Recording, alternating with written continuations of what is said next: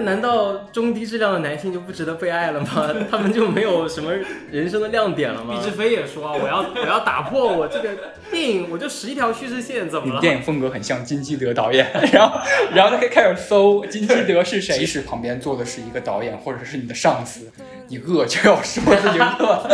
我觉得说实话，说真话。很普通，但是且重要的特质吧。对。好，Hello，大家好，欢迎收听《偶然误差》。《偶然误差》是一档以名词解释为起点的播客，在对一些词条试图进行解释的过程当中呢，难免会遇到一些流动的误差，我们把这些误差称之为偶然误差。那么这期我们要探讨的词条呢，叫普通力。我同样也请到了一个嘉宾朋友。大家好，我叫晚不安，我是一个影迷。大家如果有用豆瓣的，可能对我会有一个认识吧。当然，可能也没有。那我先对这个词条进行一个解释哈。啊，普通力呢，最早我是在一个豆瓣话题上看到的，那个豆瓣话题叫《普通力修炼手册》。呃，日本经济研究所的主任研究员长村敏孝在二零一零年提出。普通力是一种在逆境中还能找到生活勇气的力量。普通能力并不是指让人平凡下去，而是只能够有普通的思维方式，凡事都能正常进行。他还解释到，普通是强大的能量，它比攻击力或者防守力更重要。其实用我的话来说，就是说，呃，坚守一些普通、善良、真诚的品质，就是一个。具有能量的一个力量，所以我们今天要对普通力进行一个探讨啊。其实今天这期播客还有点特别，不是不是那种请两个嘉宾在一起聊一些比较晦涩的问题，其实更像是我们两个，我跟朋友在聊天，我们两个普通人在在对普通这个话题进行一些阐释。我刚才注意到你的那个，就是你介绍的时候，你有没有反思过怎样向陌生人介绍自己？你会加一些什么形容？我是一个影迷，或者说我是一个网红。虽然这个场合不多啦，但也会有。你比如说在电影节上偶遇一个人，你怎么跟他介绍自己呢？嗯。然后比如说也会有一些媒体吧，不多啦，会找到你。比如说你给他们写个评论，然后他们怎么介绍你？他会说给你写影评人好不好？我说不要，千万不要，我就写影迷就好了，因为感觉够不上那个影评人那个。在抗拒。反正我对这些标签还是会有一有一点警惕的。可能很早以前吧，就是看到某某个作家，但是他会要求别人不要称呼他为作家，嗯，称呼他为写作者。这个标签或者说这种称号，始终有一种标榜的意味。对，是的，就好像村上春树那篇散文，他整整本就阐述说，写作不过是一个职业而已。对，它并不是一个多么高尚的品质或能力，值得那大家那么推崇。是的，是的，或者是一个名字的前缀。之前的经验跟别人介绍自己，他们会问到你是学什么专业的，说啊我是学什么什么专业，或者说提到学电影专业，他们会眼睛嗯会反应一下，亮个光，好像是说你就怎么样了。我觉得这样也不是很合适，好像自己躲在了一些比较伟大的词汇后边。嗯，就说我是学什么什么的，我这个人就怎么怎么样了。其实这个问题是我之前。六月份之后，高考刚结束嘛，发现各大门户网站它都会推出一些那个智能选择 AI 选专业的那么一些功能。嗯，我就试着嘛，输入了一个高考分数，嗯，然后点确定之后，我都给你列了一大堆，排名前三的，就是说这个专业多么有前途，就业率百分之六十九，这个专业未来可能薪资在。北上广是五千上下，什么什么什么，列的特别详细，我就有突然有点，我不知道是沮丧还是什么，就感觉既然这个网站能给我这么好的选择，那我自己的兴趣好像也没有那么重要。我当时就是喜欢看电影这件事，可能是好早之前了，就可能初中就开始了。会有大量观影的这种习惯啊，嗯嗯，但是可能一直也没有想说把它作为自己的专业。我更恐惧的是什么呢？就是怕你把它作为专业以后，你反而就对它没有兴趣了。对，这个这个是我当时其实很害怕的一个事情。但其实我现在又会觉得，你难道学了更多的视听语言之后，你就对电影这个东西你就看不到它的美了吗？或者说你对它不感兴趣了吗？你在看它的时候都一味的去拆解它吗？其实不是的嘛。但是我当时可能有这个顾虑吧。只是觉得自己应该考得好一点，有更多选择。对，有更多选择，但最后也没考好，没考好。我我更多的选择是就是想来北京，嗯，然后我知道这里有很多看电影的机会，这是真的，这是真的。对，也想到大一点的城市吧。所以我其实是我们班唯一一个到北京的人啊，对，或者说到北方，到北方的人都很少，就几个。然后专业的话，就因为我也没什么选择的机会，其实我还比较实用主义的，我就会选那种，就是它是个技能，不是这个专业的人不太那么好进入的技能，嗯，学个手艺吧，可以这么讲。对，然后就选了计算机这个，嗯，这个这个专业，然后，然后当时进去之后，我也会想说，哎，要不要考研的时候再。考到电影，对，之前还有一个话题也很热，在豆瓣上叫如何和自己后悔的大学专业和解。看大家的讨论都是说，呃，进了一个实用的专业，然后后现后来发现自己不喜欢，或者说进了一个很喜欢的专业，后来发现很不赚钱。因为人生都是关乎大大小小的选择嘛。对，选专业这件事儿，大家真的看得很重，我觉得，就。就如果真的选不好专业，就是人生的失败开始吗？我觉得其实选错专业的人应该还挺多的吧。对，因为大部分人进大学之前可能都对自己的兴趣没有那么那么明确的，就是也不知道自己将来要做什么。真的就是说看大数据吧，比如这个专业将来好就业啊，或者什么之类的，就就选了。其实你对这个专业并不见得说有很多了解。我记得我。上大学的时候有一个课吧，那老师让我们大家举手，就职业规划课。老师让我们大家举手，说谁谁是第一志愿，第一 报的我们这个，没有人举手，你知道吗？几乎没有，嗯，就很少。什么因为提前批不小心填了，或者因为调档了，大太多了。但是就是可能你在学的时候，你有可能你会发现自己一点都不适合，有可能你会发现好像学的还可以。对你说这点，我特别有感触。看那个《横道世之介》的时候，他第一幕是入学嘛，对，然后跟他旁边朋友在聊，然后聊的时候说，呃，你是怎么考到这个学校的？他说我不是，我是考早稻田，早稻早稻田失手 到这个学校的。然后他说一句我印象很深刻，他说我觉得我终究还会再。考回早稻田的，嗯，因为我觉得我的人生不能在这里，嗯，当然那个人后来也是过了很普通的一生，然后很实在、很善良的一生。年轻的时候的那个阶段，总有很很大的抱负，对。但是你要认识，其实处理好眼前的每一件事儿，把它处理好，不要太眼高手低，其实是一个很重要的、很重要的能力，对。就是你听好每一节课，比你天天要想着我要去哪儿哪儿再考回什么什么大学要重要很多。我觉得对，就是那宏大的目标不是一蹴而就的嘛。对，你也要有生活中那个点点滴滴的积累。然后你刚讲到那个，我我其实也挺有感触的。就我不但想的一个话，就是生活在别处，就是一个叫兰波的诗人，他他提出来的。就大家好像都没法安于此时此刻，总是在想着另外一种可能性。嗯。这种东西我觉得好像也在蛊惑年轻人一样，让大家可能天马行空的，然后嗯嗯，就内心很躁动吧。我觉得有一个很热的一本书嘛，就是黄东老师的《我的二本学生》，然后它里边提到很多概念被反复的提及，就是说二本学生的整个的精神面貌其实是一个比较谦逊、比较低预期的一个状态，呃，不敢对生活有太多的期待，因为他们被冠上这个标签之后。就好像你刚才说的，生活在别处的一些想法其实都没有了，因为他们觉得自己可能没有资格。对。然后他们的最大的特点就是很多很多证书在手上，因为他觉得可能勤能补拙这些证对安全感。嗯。你用简单的划分，让一些人拥有美好的想象，再让一些人降低自己生活期待，好像不是很健康。对。我好像听说你也毕业临近，是吗？对对对。对你有在考虑什么简历要怎么写？我最近刚好就是投了投了一下简历嘛，我就想试一下面试。其实面试不就也是一个普通人都要经历的一个过程嘛？但是可能之前我也没有经历过这种所谓技术面试吧。然后鼓这次鼓起勇气 去尝试了一下，我知道自己有还还有一些短板，了解一下自己到什么程度了。定位在哪？对，然后其实还是被。被虐的有点惨的，嗯，然后可能之后还要继续继继续再学点东西吧。其实最可怕的是群面，不知道你经历过没有？就是我朋友经历过一些大厂的群面，他可能顺位在之后一些发言，然后他之前的一些共同面试的那些人，就首先自报家门，我是来自什么什么大学的，我研究生在哪儿读的，我本科在哪儿读的，我目前的实习经历是什么，就把这几个这几句话甩出来之后，好像就已经赢了，嗯，好像就已经跟普通人拉开特别大的差距了。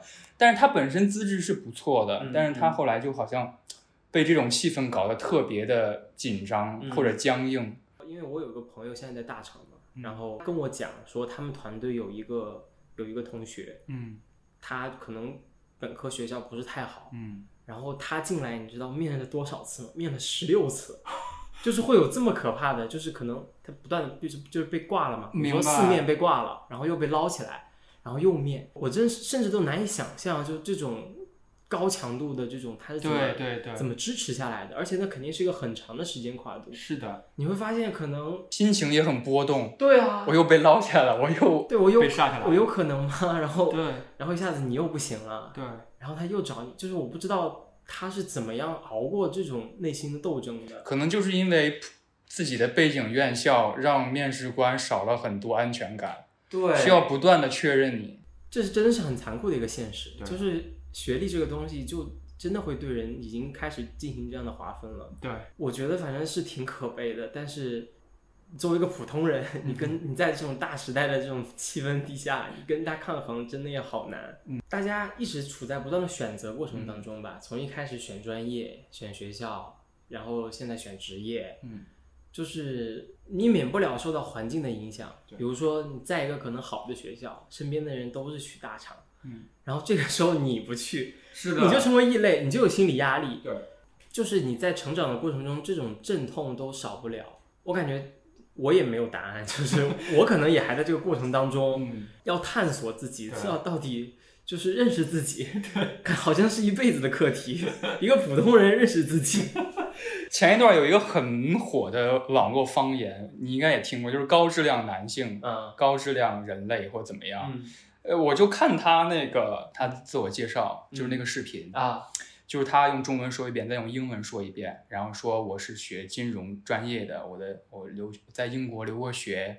然后我能给你很很很多什么什么市场投资的建议，做了一下简单做了一下对比，如果他那样的人称为高质量男性，然后我就对比我自己，就是英文说的也没有那么好，然后可能一身也没有穿一身名牌儿，然后可能也没有学什么金融投资专业，那我就不就是一个低质量男性吗？就是之前叫屌丝嘛，嗯，现在不叫屌丝，叫老鼠人。哦，你知道吗？就是人下人的那么呃人下人的那么一概念，所以我觉得一方面是自嘲，另一方面大家好像对高中低这个划分那么介意嘛。就是我我是一个中低质量的人，但是我有一些很善良的品质，或者是我还有一个呃不错普通的工作，我有一个普通的生活，好像真的没有那么差。大家好像很很刻意规避 要成为那那样的普通人，好像普通。是不是跟失败就挂钩了？我觉得他就好像把这个社会当做了一个市场，然后每个人都要身上有一个定价、一个标签，好像高质量的就定价高，然后那难道中低质量的男性就不值得被爱了吗？他们就没有什么人生的亮点了吗？哎，你有没有去那个上海的相亲角？北京也有，北京也有是吧？就是有一一张纸写几句话，然后就是其实几个标准就是我几岁了，我什么工作，月薪多少，在哪有房？对对，尤其是在这种相相亲市场上，他们会更加注重这种，好像是一个加分项，一个加分项往上码。然后前段时间我还听一个播客，他特别讲到那个九八五相亲局这个东西啊，是的，是的，是的，这不就是相当于就是用学历嘛，对，去把这个范围圈出来。是的，那大家会就想啊，难道？就学历在这个恋爱亲密关系建立当中有它的作用有那么那么重要吗？对，是的。就是你你怎么去考量你的这个交友呢？就他必须要是什么什么学历的，我才跟他对话吗？对对对。大家难道大家的方式变得这么这么单一了吗？这么固化了吗？对，其实亲密关系说白了，跟学历真的没有那么大的关系。对，因为亲密关系你要处理，其实是很很生活经验的一些事儿。对，你九八五，即使你刚毕业的学生，无论是你是九八五还是哪个院校，你的生活经验其实是缺乏的。不管是九八五相亲局也好，还是九八五废物收容站也好，我觉得都是一个可能不是太健康的一个一个表达吧。大家要试着学会把这个标签慢慢拿掉。对。什么九八五啦，二幺幺啦，我觉得，尤其在网上的讨论吧，那种理性的讨论越来越少。嗯，我觉得好像是，嗯，在网上的有些讨论，大家好像不会把对方看成一个生活中具体的人。假如他是一个你身边的朋友，你还会那么跟他说话吗？是的。你还会用那么大的力气去攻击他吗？因为网上现在经常会，比如某个人说了某句话，对对对，然后突然之间就山呼海啸的。对，我觉得这样特别不健康。是，就是情绪化有点越来越严重了，在网络这个世界里边，特别是前一段，因为最近是奥运会嘛，然后奥运会刚爆出银牌的时候，那个我们国家那个选手压力特别特别大，在镜头面前哭诉，好像对不起观众，对不起我们国家，对不起很多期待他的朋友，嗯，然后他压力真的就在崩溃了，然后后来网上也有一些。说法嘛，最开始其实是有一些失望的说法的，但是后来大家都是支持他的。嗯，就是他的那个压力来自于什么呢？我就在想，就是银牌，奥运银牌真的就是失败吗？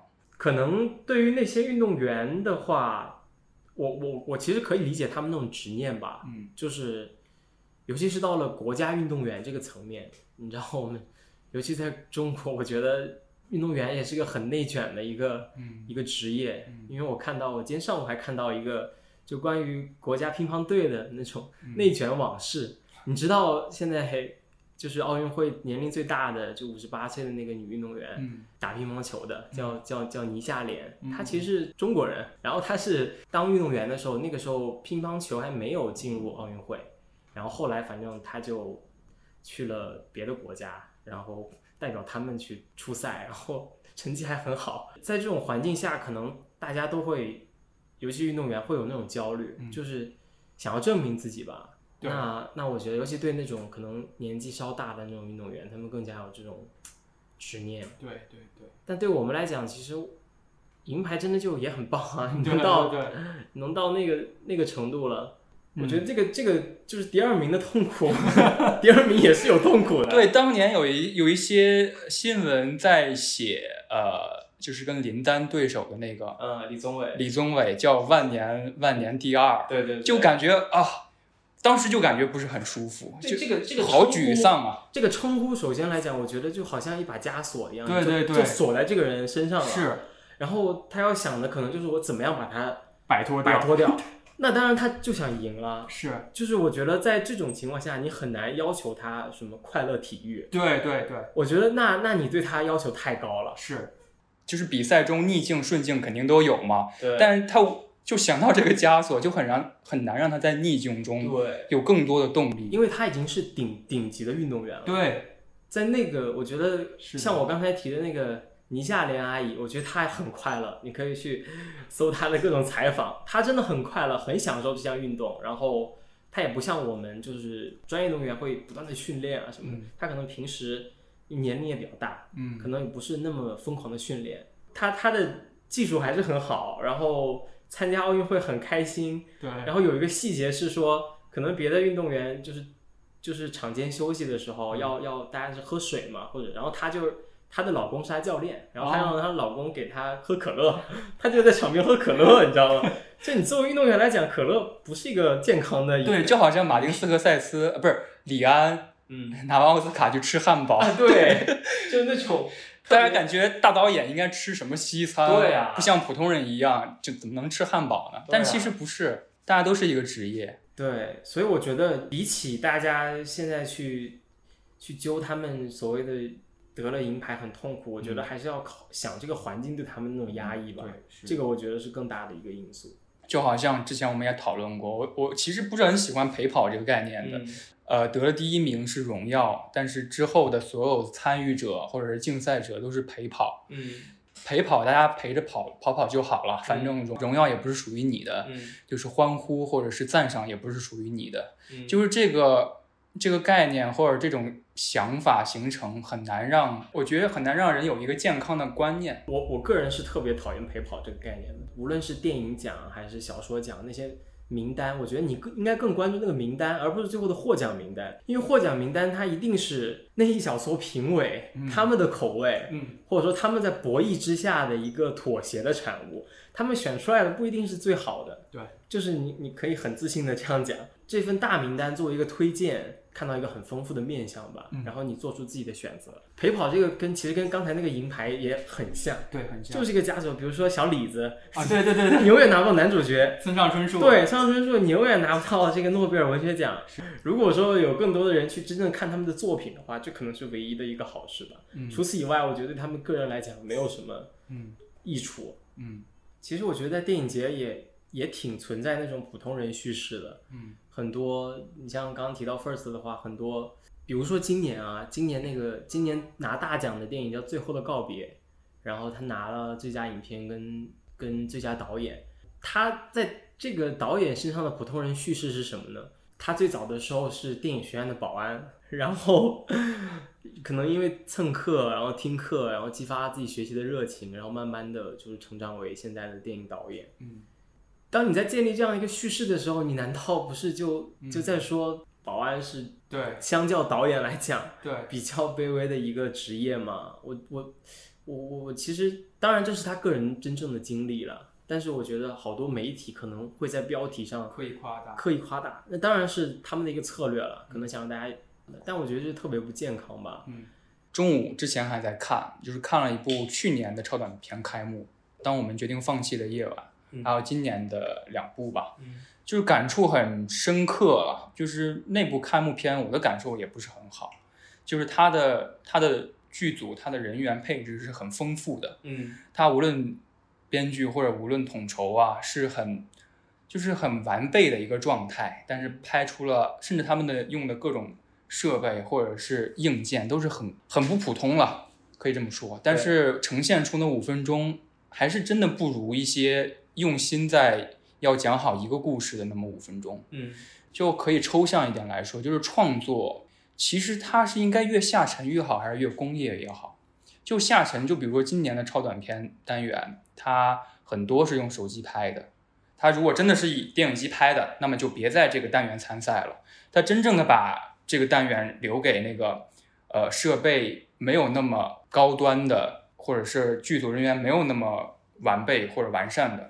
那些短片，嗯，这个话题其实我个人会马上想到，有本书，不知道你读没读没读过，叫《羊呆住了》。哦，我读，我读过，他是一个广告从业者，对我很喜欢。李鹏提的一个概念叫业余写作，对对对，是的。然后我还看了他一席的那个，他他提的，尤其他在写序的时候，他提了一个概念，我个人蛮受启发的。他说你。你随时随地都可以开始写作，嗯，写作不是说你要有个书桌，你坐下来然后再开始。你在地铁站里，你在什么超市，你在排队的时候，你拿起手机你就开始写。我觉得他这个东西很很很鸡血的，嗯，这个创作团很鸡血。对，我们暂不讨论他的作品到底如何，这个大家可能有不同的意见，有有有有的人喜欢，有的人可能觉得那是坨屎。嗯嗯嗯。但是我觉得他这个理念给我很多启发吧，就是。创作难道真的是要你就是说正襟危坐，然后用一个真的要特别特别严肃的态度，然后特别庞大的架构，你才能开始的东西吗？好像不是这样的吧？你身边有，就是我们也能看到很多例子，无论是在文学创作上，还是 First，你在 First 的经，呃，尤其前几年，经常能看到那种，可能剧组就几个人，嗯，然后花的钱也就几万块。比如说类似《中邪》这种东西，然后《新迷宫》这种东西，那是一个多么小的剧组，那个那个在当时太给我震撼了。包括《路边野餐》，当时那么一点钱，然后那么一些爱电影的人，就就能搞出来那个东西。他好像在告诉你，你不一定要去电影学院，你不一定要有多少多少资源，有多少多少那个什么名导的背书啊之类的，你就能真的做一个好东西出来。这个东西是拼想法的。这个就让我很震撼，但是你可能现在你去看 First，可能它有有一点往工业那边去走了，嗯，包括它把那个电影市场做得越来越大了以后，但当年那个东西给我的震撼一直都在，那个东西我觉得对年轻人的鼓励一直都在。但是那个在另一另一个层面，我觉得我们也要意识到一点，就是当李鹏在说你随时随地可以开始创作的时候，这种随时随地也是一种能力，对，它也不一定是所有人都能具备的，没错，因为大家真的是每天要浸泡在鸡毛蒜皮、很多琐碎的事里，很多细小的烦恼，那你怎么样说能做到把这些烦恼都拨开，然后沉浸到一个就是写作中去？我觉得这个可能。是他找到的路吧，就是那个写作可能是让他是拯救他的方式，但是我们不一定要找写作、找创作这条路啊。是的，因为这条路可能让你投入更深的痛苦，有可能。是。然后有一些刻薄的话，就是你不创作，你就是对什么中国电影最大的贡献。李鹏之前在知乎开了一一个专栏和问答，我也看过他。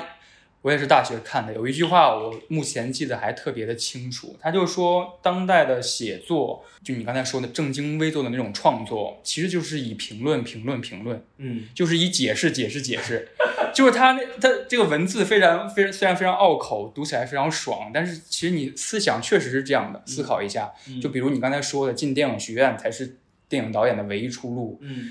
就比如今年的那个重庆奥斯卡，嗯，我觉得就是一个很好的例子，就打破这些概念，对对对，因为他在提，他在提你的电影风格很像金基德导演，然后，然后他可以开始搜金基德是谁，然后他说啊，我很喜欢金基德的《燃烧》，不不不，不是，对我觉得这个这个这个片段是可爱的，而且是是有能量的，对，就是这种反讽一定要一定要出现，一定要打破偶像，对，打破专业这么一个概念。我觉得就是一种祛魅的过程吧。对对对，就是你很多，啊，因为你在成长的过程中有太多概念不是自己建立的，你根本就是别人给你建构的，别人向你推销的。对。然后你你在潜移默化中你就接受了，你你在还没有自我判断能力的时候，那些东西被别人建立了，那怎么办？那你你只能，这这就是一种成长的过程，你就不断的要打破掉这些东西。对，挺有意思。是的，我甚至还想过要把说明书。抄一下放到书里面，来表示我对文学工具化的反抗。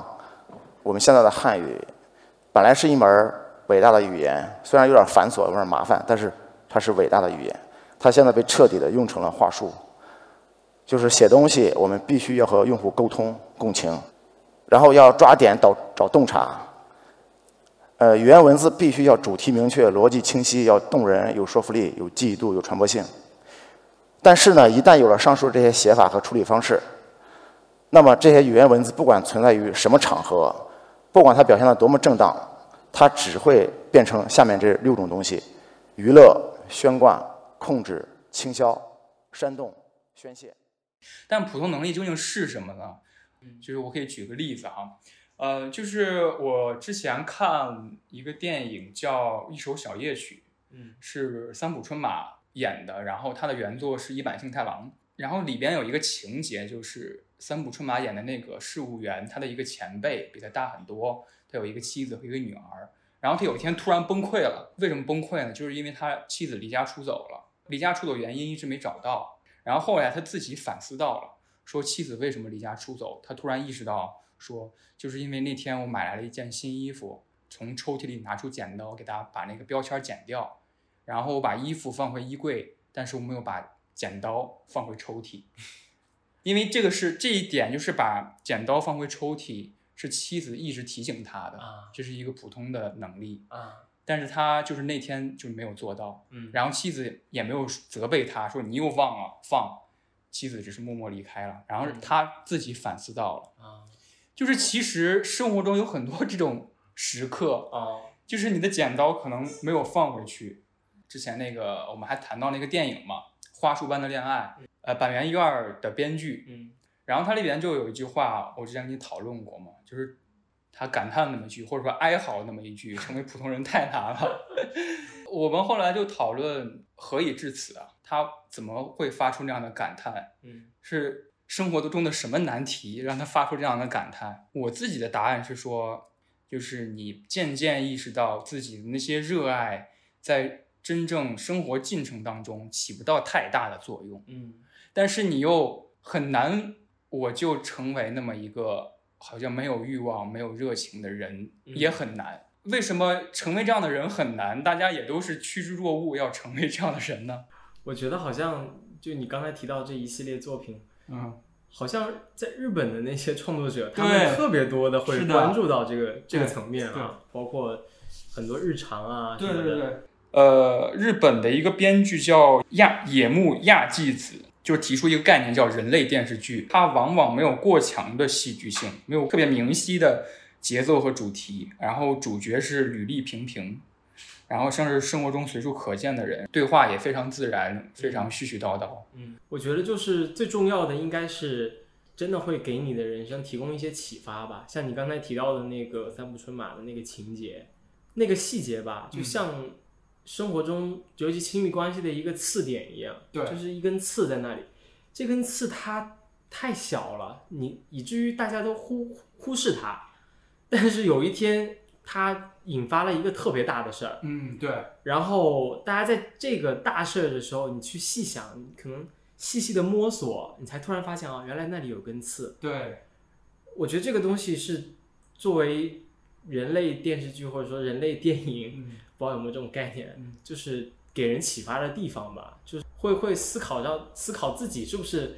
在生活中也会做同样的事情，然后是不是也应该反思一下自己的这个行为？对，就比如说成年人的崩溃在一瞬间，那一瞬间不是当时那一件小事儿就能够造成那么大的能量。对，之前刚才讲到了，呃，一版金太郎的一些电视剧，还有其实还有很多人类电视剧，就比如说你刚才说的那些日本的，我想到了，呃，吉田修一，嗯，和冲田修一的这个组合，他们见面怎么称呼对方？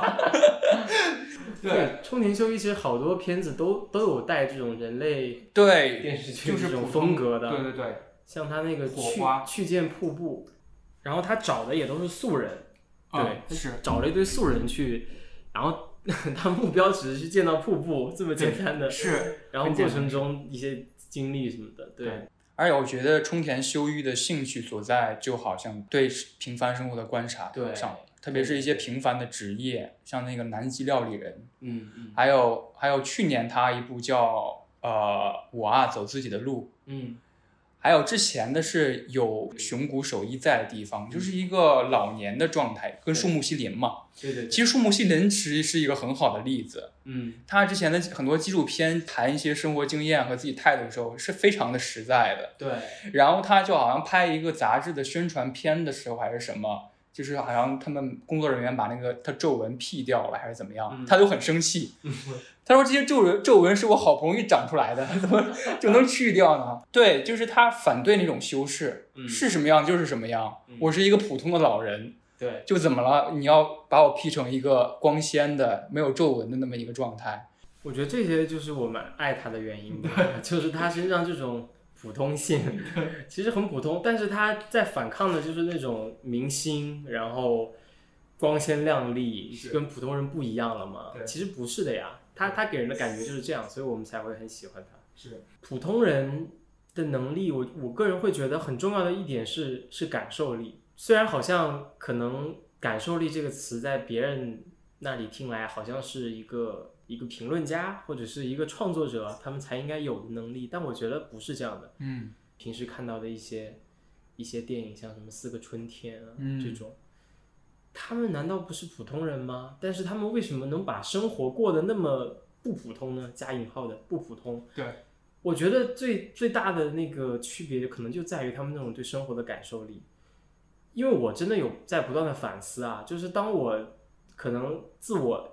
感觉自己好像观影量或者阅读量越来越大的时候，对生活中这些细微的东西好像越来越丧失自己的感受力了。嗯，你好像会觉得生活就是这样平平常常的，然后你得去看电影才行。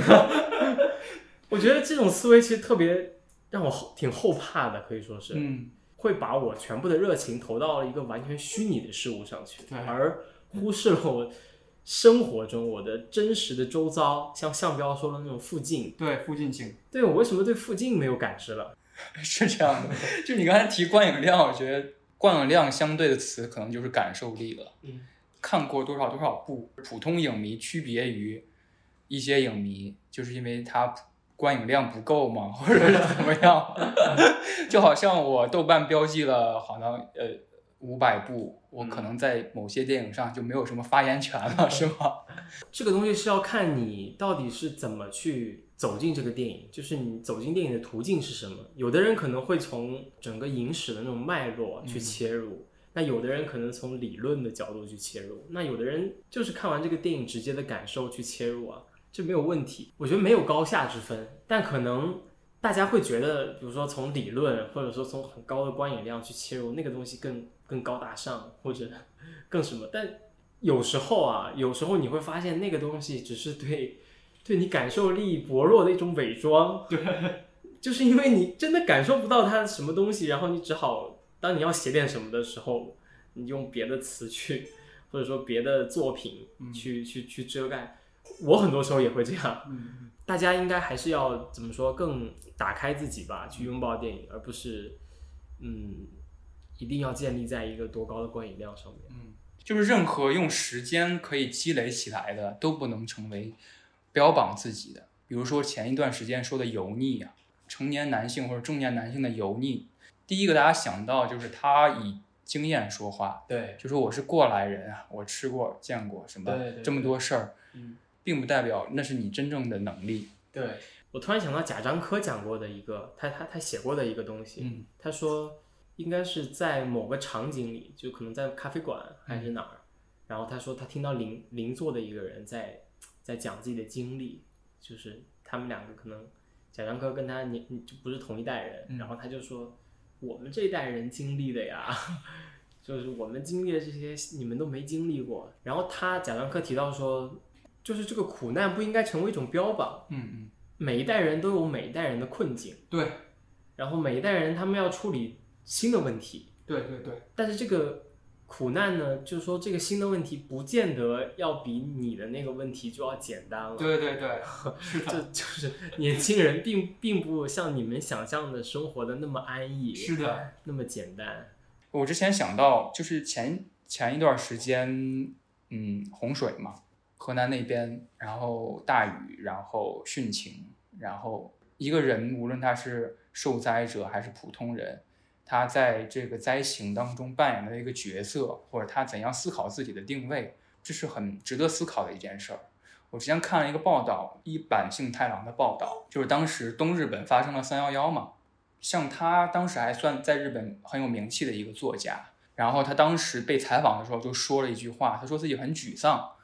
因为看在震后很多救助人员，他们都是有专业的知识和能力，只是一个写字儿的，没有任何这方面的援助的经验和能力。他觉得自己帮不上任何忙。就反观现在这个呃灾情之后，很多明星的捐款，无论捐的多与少，捐的少，他可能网友会批评你；捐的多，他可能觉得你是在作秀。无论是那些明星也好。就是这种重大灾难面前，大家都是一个普通人。对，你要学习的东西还有很多。是 你不是说我捐了钱就代表我帮助了很很大的忙了？嗯，日本三幺幺这个，因为我看到有个纪录片导演叫小田和宏，嗯，他当时也写到了一段，就是说他当时人在他定居在美国，嗯，然后他还是从电视上看到自己就是。自己国家受到这么大的灾难，然后他当时也是第一反应也是很很无力、很受挫，就到底应该怎么办？然后感觉自己做的事情已经没有意义了，对，然后也也不知道怎么样再做下去自己手头的事情了。我觉得这个东西让我在疫情期间的时候，尤其是去年二月份那那个那个阶段，我也有很强很强这种感受。你天天面对那些信息的时候。你也没法开展自己的事情了，但你也不知道怎么帮真正帮到他们，你就陷入到这么一种很无力的，嗯，然后整个秩序都被打破的，对一种状态里。但是小年和红他后来给了一个答案是什么呢？也不能说答案吧，就是他后来一个做法是什么？他他觉得正是因为在这种背景下，可能自己再去把自己手头的事情做好才是最重要的。嗯，他强烈意识到的一点就是说。我之后做的所有作品，可能都要在这个背景之下了，就是后三幺幺，就这个冲击在在我身上体现，也是也也会在我的作品中体现。我要用我的作品去不断的去回应这个问题，这就好像直接的情绪转变成那种更加漫长的那种那种回应。嗯，我觉得这种方式对我就我们普通人也都可以借鉴这种方式。对，是的。所以之前前一段时间明星的塌房，对，突然之间幻灭了，好像是。怎么可能出现那种事儿呢？明星不都应该完美无缺吗？跟普通人分得特别开吗？其实你依然需要具备普通人应该具备的品质，或者是一些品德。嗯，并不是说你偶像就有一些特权了。你讲的这个偶像的问题，或者是明星的问题，印象中挺多学者都在开展这个研究的。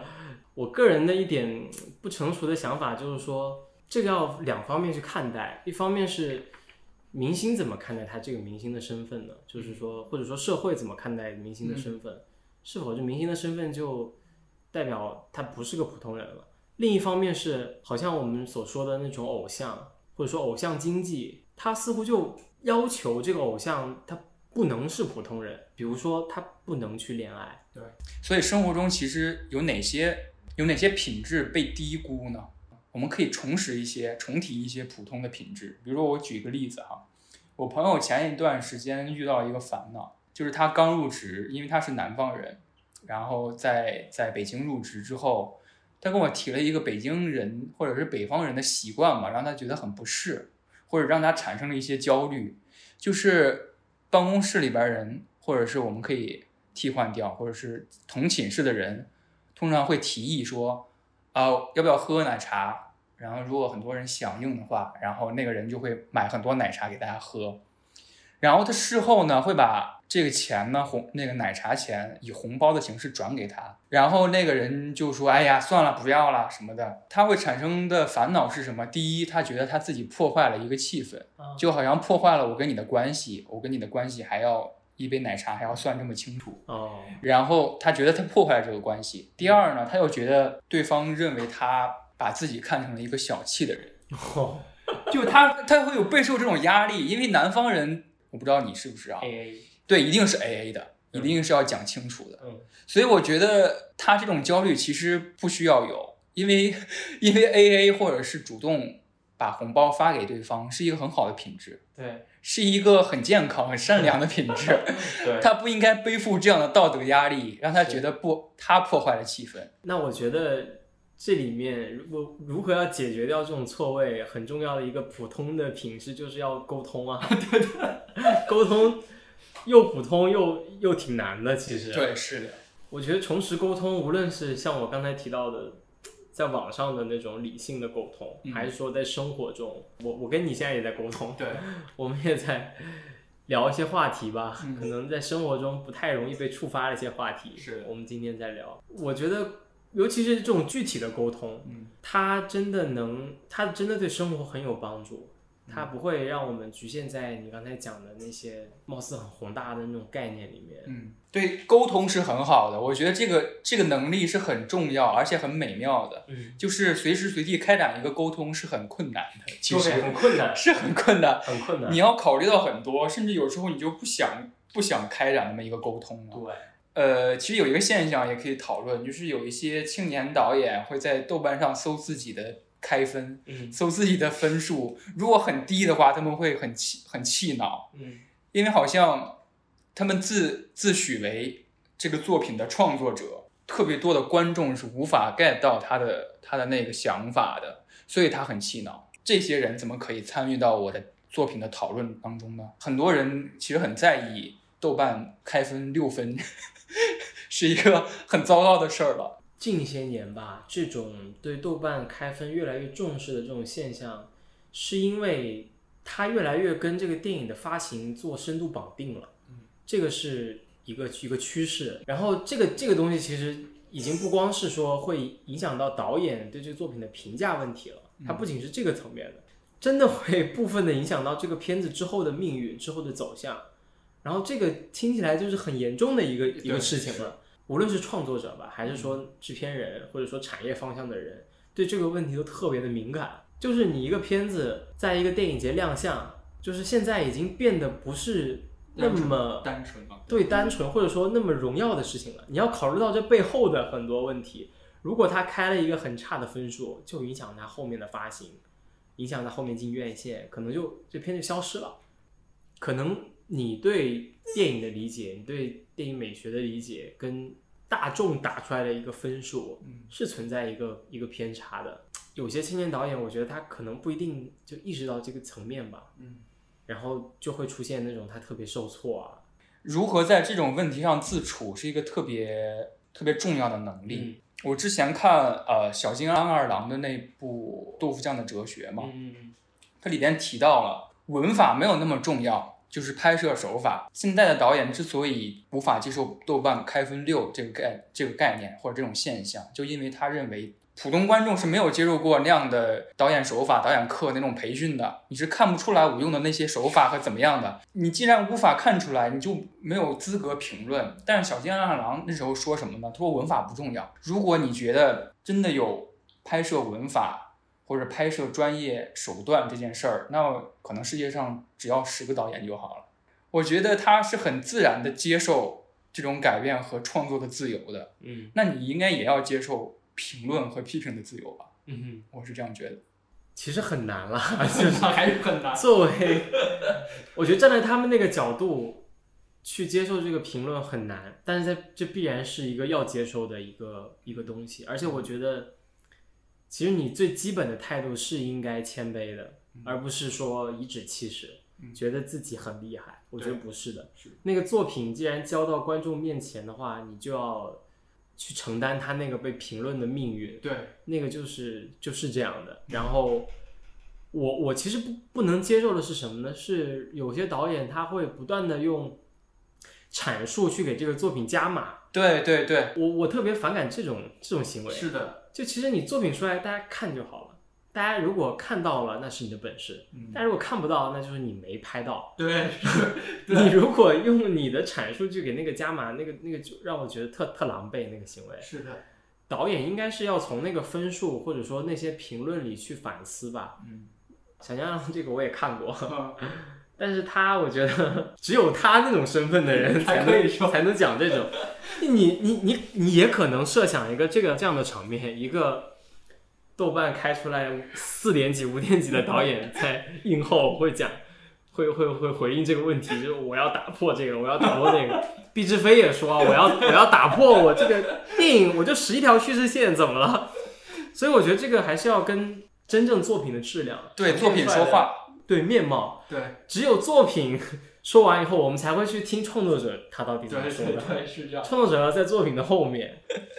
是这样的，但是他其实小金也在他的态度，其实也在也在鼓励吧，嗯，鼓励更多的年轻人。他会讲自己的出身嘛？对，我就是吃咖喱的，我就是吃咖喱变成导演的，因为他那个咖喱饭当时和他的导演，当时那件事是怎么说来着？就是他是一个场助，然后拍摄很晚了，然后肚子很饿了，然后好不容易要吃饭了，咖喱饭，然后掠过他的面前，送到他旁边的导演的位子上，然后他就很生气。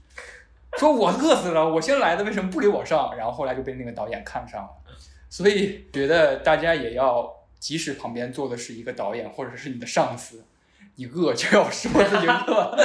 我觉得说实话、说真话也是一个，或者是真诚的表达自己的态度，也是一个很普通但是且重要的特质吧。我觉得，其实有看有些导演他们这种写的东西，你会发现写的都挺简单，挺嗯挺直白的。对。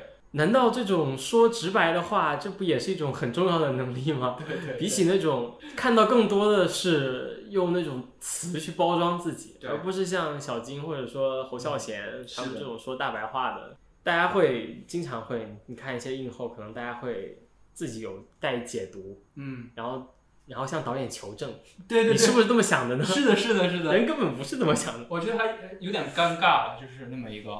好像在提出问题的时候，同时也在也在描述自己。对，我觉得都这些现象值得大家去反思吧。嗯，就是就很重要。其实就你在给我报这个题目的时候，我第一时间想到，嗯，穆旦的一句诗，嗯，不知道你听没听过？你说。他说，就是我才知道，我全部的努力不过完成了普通的生活。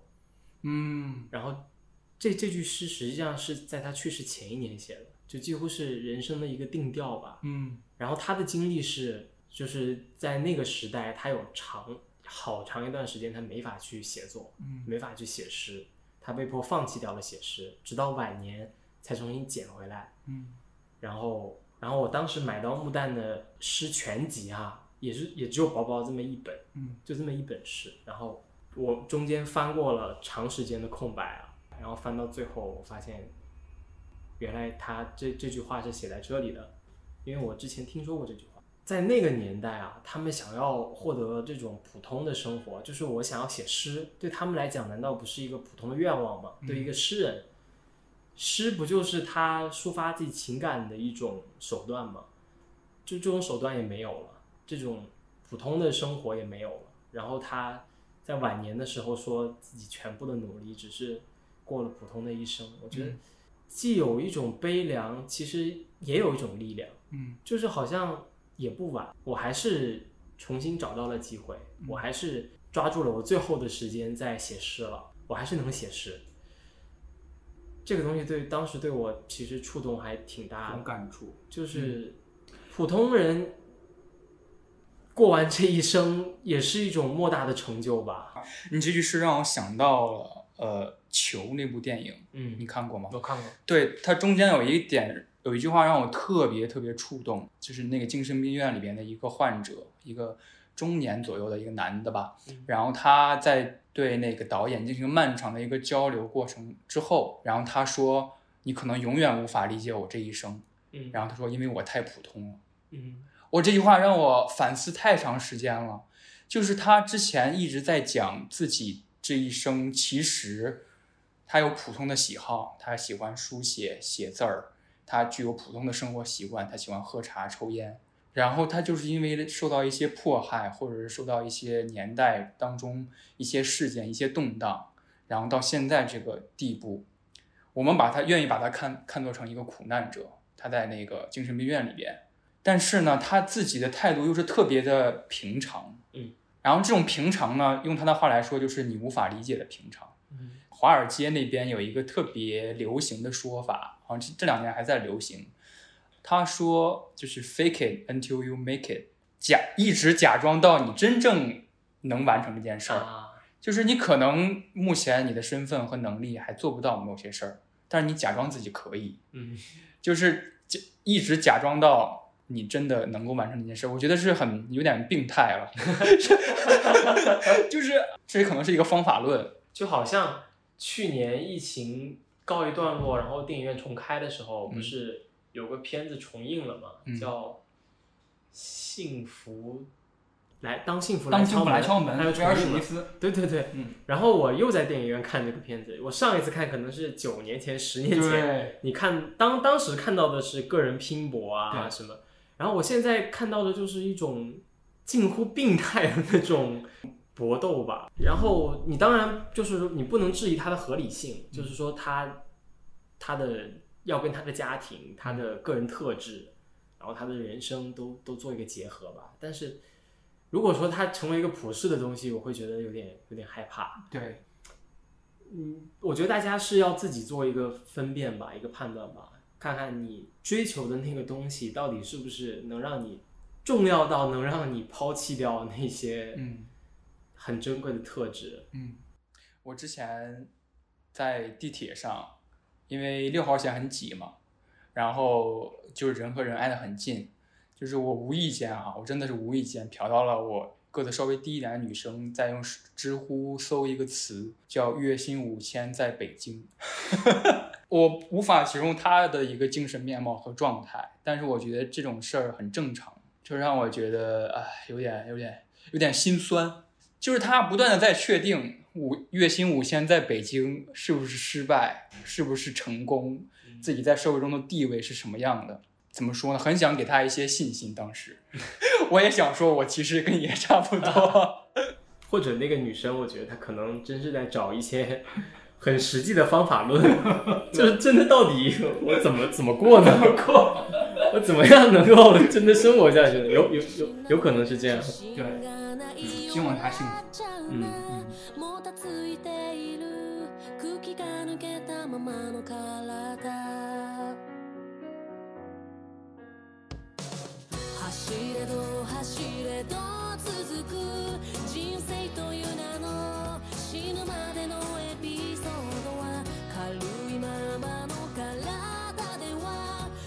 人は